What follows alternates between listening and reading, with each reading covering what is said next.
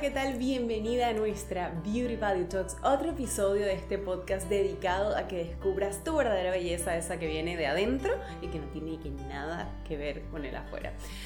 Hoy vamos a estar hablando de un tema que a todas nos encanta y es la productividad. Así es, cómo ser productivas. Pero antes de esto, debo introducirme. Mi nombre es Eva Herbert, soy psicóloga clínica, tengo una maestría en estudios de la mujer, años investigando sobre el género femenino y de un tiempo acá dedicado a todo lo que tiene que ver con autoestima.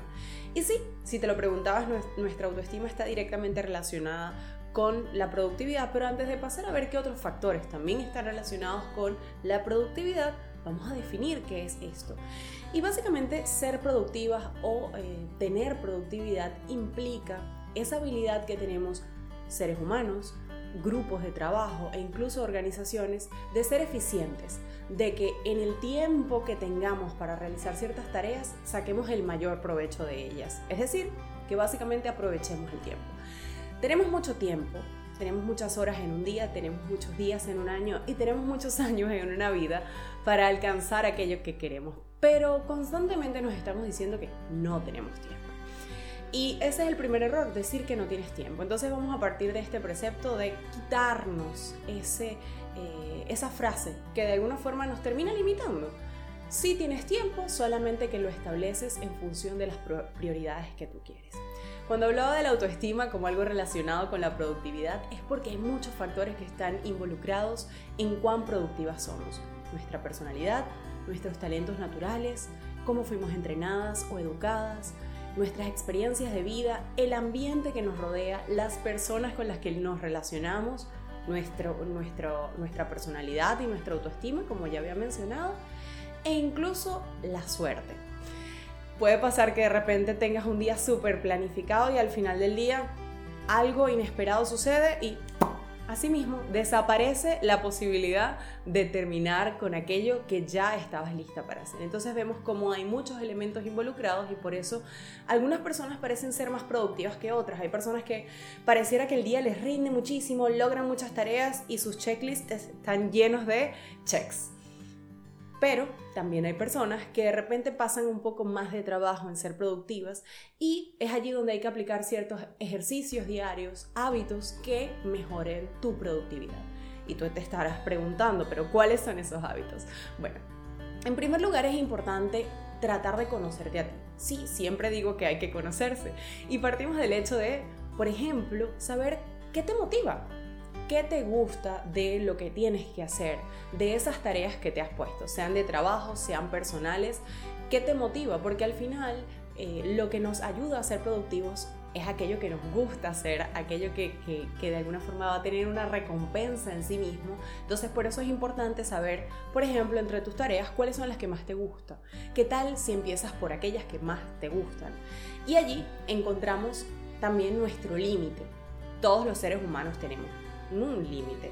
Y los expertos en productividad, en operaciones, en logística recomiendan que máximo sean 5 las tareas a las que te dediques en un día, donde 3 sean estas que son súper importantes, que te gustan, que te motiven, y luego haya dos que quizás no sean tan importantes o tan motivadoras.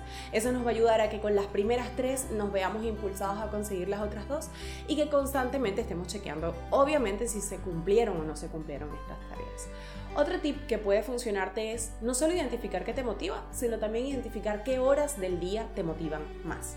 Cada persona es completamente distinta y es importante que no te compares con nadie en relación a esto. ¿Eres nocturna o eres diurna? ¿Te gusta trabajar más de noche? ¿Te gusta trabajar más de día? Y probablemente si no te habías hecho la pregunta hasta ahora, no sabes. Bueno, simplemente te vas a tomar una semana para ir anotando. Vas a hacer una suerte de diario de emociones donde vas a ir escribiendo mientras vas realizando tus tareas cómo te estás sintiendo. Me siento mejor en la mañana, me siento mejor en la noche. Yo, por ejemplo, soy muy productiva en la noche a la una de la mañana yo puedo estar fajada trabajando y escribiendo. Pero a veces en la mañana también si me levanto muy motivada puedo hacerlo. Entonces te toca a ti preguntarte cuál es tu hora del día que es productiva, si eres nocturna o eres diurna, o de repente si todo el día eres súper productiva, que es lo que anhelamos todas. Eh, ese es un tip relacionado con, con con ver cómo eres tú, con conocerte, pero al mismo tiempo también se relaciona con el siguiente tip, es no te compares con nadie, por favor. Evita hacer comparaciones de si tus amigas están trabajando más que tú, están siendo más productivas que tú, si en este momento hay personas siendo eh, más, sacándole más provecho a su día o de repente haciendo más cosas. Eh, y en el caso en el que dejes de compararte, te vas a ayudar un poco. Otro tip que me gusta recomendar es el hecho de eliminar palabras que pueden estar constantemente siendo negativas. Escucho a pacientes que llegan con diagnósticos ellas mismas, nadie se los dijo, ellas mismas asumieron que ese era su diagnóstico. Síndrome del impostor, eh, baja autoestima, baja productividad, eh, incapacidad para alcanzar las metas y así un sinfín de autodiagnósticos que tú constantemente te haces sin darte cuenta y que van limitando tu propio trabajo evita utilizar este tipo de adjetivos calificativos o diagnósticos que de alguna forma, primero, no han pasado a la luz de un profesional que te diga, mira, si tienes eso. Segundo, dudo que un profesional pueda hacer eso de esa manera sabiendo el efecto que va a tener en ti. Y en tercer lugar, vamos, vamos a pensar que esas etiquetas funcionan como funcionaba el bullying cuando éramos pequeñas. Aquello que te dijeron pasas a creértelo. Entonces, dejemos de utilizar e, esos nombres que al final, bueno, un día te puedes sentir como que lo que haces no es suficiente, pero eso no tiene que pasar todos los días ni tiene por qué definirte. Otro elemento que es súper importante es llevar una agenda. Sé que quizás hasta ahora estarás pensando, no, yo no quiero llevar ninguna agenda, yo nunca he podido hasta este momento, no me gustan las agendas, no quiero, no puedo. Es importantísimo Puede ser en un papelito, puede ser en tu teléfono, puede ser en tu computadora, de la forma con la que te sientas más cómoda. Y ve probando diferentes métodos, pero es importantísimo poder anotar qué tienes que hacer. Solamente así puedes saber si eres productiva, no hay otra manera. Ahora bien, después de anotar esas cinco tareas y no más, vas a ir chequeando, evaluando y ese es otro tip para ser productiva. Si tú vas chequeando constantemente o midiendo si estás siendo productiva, te va a ayudar a sentir la recompensa del trabajo realizado. Es decir, logré cinco tareas. ¡Yay! Al día siguiente te vas a sentir muy bien porque lograste todo lo que querías el día anterior y eso te va a ayudar o a motivar para que el siguiente día lo puedas seguir haciendo. Entonces, ir midiendo constantemente lo que vas logrando es como ese sistema de calificaciones que teníamos en el colegio, ¿lo recuerdas? Asimismo, o como ese regalo que te daban tus papás cuando obtenías una buena calificación en la boleta. De igual manera, tú vas a tratar de ir chequeando, midiendo, evaluando cómo va tu desempeño. Eso te va a ayudar a ser más productivo, a saber si realmente eres productiva. Luego, otro tip es recompensarte. Súper importante que te des regalos a ti misma. Trata de que no sean comida o cosas que tengas que comprar, por favor. No queremos afectar nuestra economía. Pero sí es importante que tengas regalos contigo. Eh, tiempo para ti, una auto manicure, eh, hacerte un spa algo que tú consideres que te ayude a recompensar todo eso o a celebrar eso que lograste. O sea, ser productiva va a tener para ti una recompensa y va a favorecer el hecho de que lo sigas haciendo. Y así, el, hecho de, tener eh, todo este, este, vamos a decir que ambiente que favorece la productividad, te va a ayudar a ir no solamente eh, viendo cómo lo vas haciendo, sino también recompensándote, analizándote, viendo qué funciona mejor para ti. Ahora bien, un tip que no se puede quedar por fuera y que es el último, tiene que ver con la tecnología.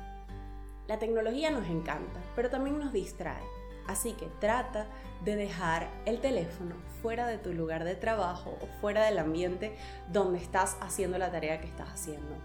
Pueden pasar horas si tú revisas tus redes sociales, revisas el teléfono, la llamada con no sé quién, y al final esto va a hacer que, sea más difícil para ti poder alcanzar tus objetivos. Recuerda no compararte con nadie más, recuerda que eh, productividad es para cada quien distinto, cada quien tiene una concepción diferente de lo que implica ser productiva, eficiente o eficaz, así que Trata de elaborarte conceptos para ti que tengan que ver contigo y cada cierto tiempo velos cambiando, pero no, no esperes ser la mejor en lo que haces. Trata de hacerlo lo mejor que tú puedes. Gracias por habernos acompañado a este episodio de nuestro podcast Beauty Value Talks, disponible tanto en YouTube como en Spotify. Espero que comentes, des like, compartes, compartas y eh, recomiendes a tus amigas y obviamente también me digas qué tal te pareció. Gracias por habernos acompañado en este episodio. Para mí fue un placer haberlo hecho para ti. Bye.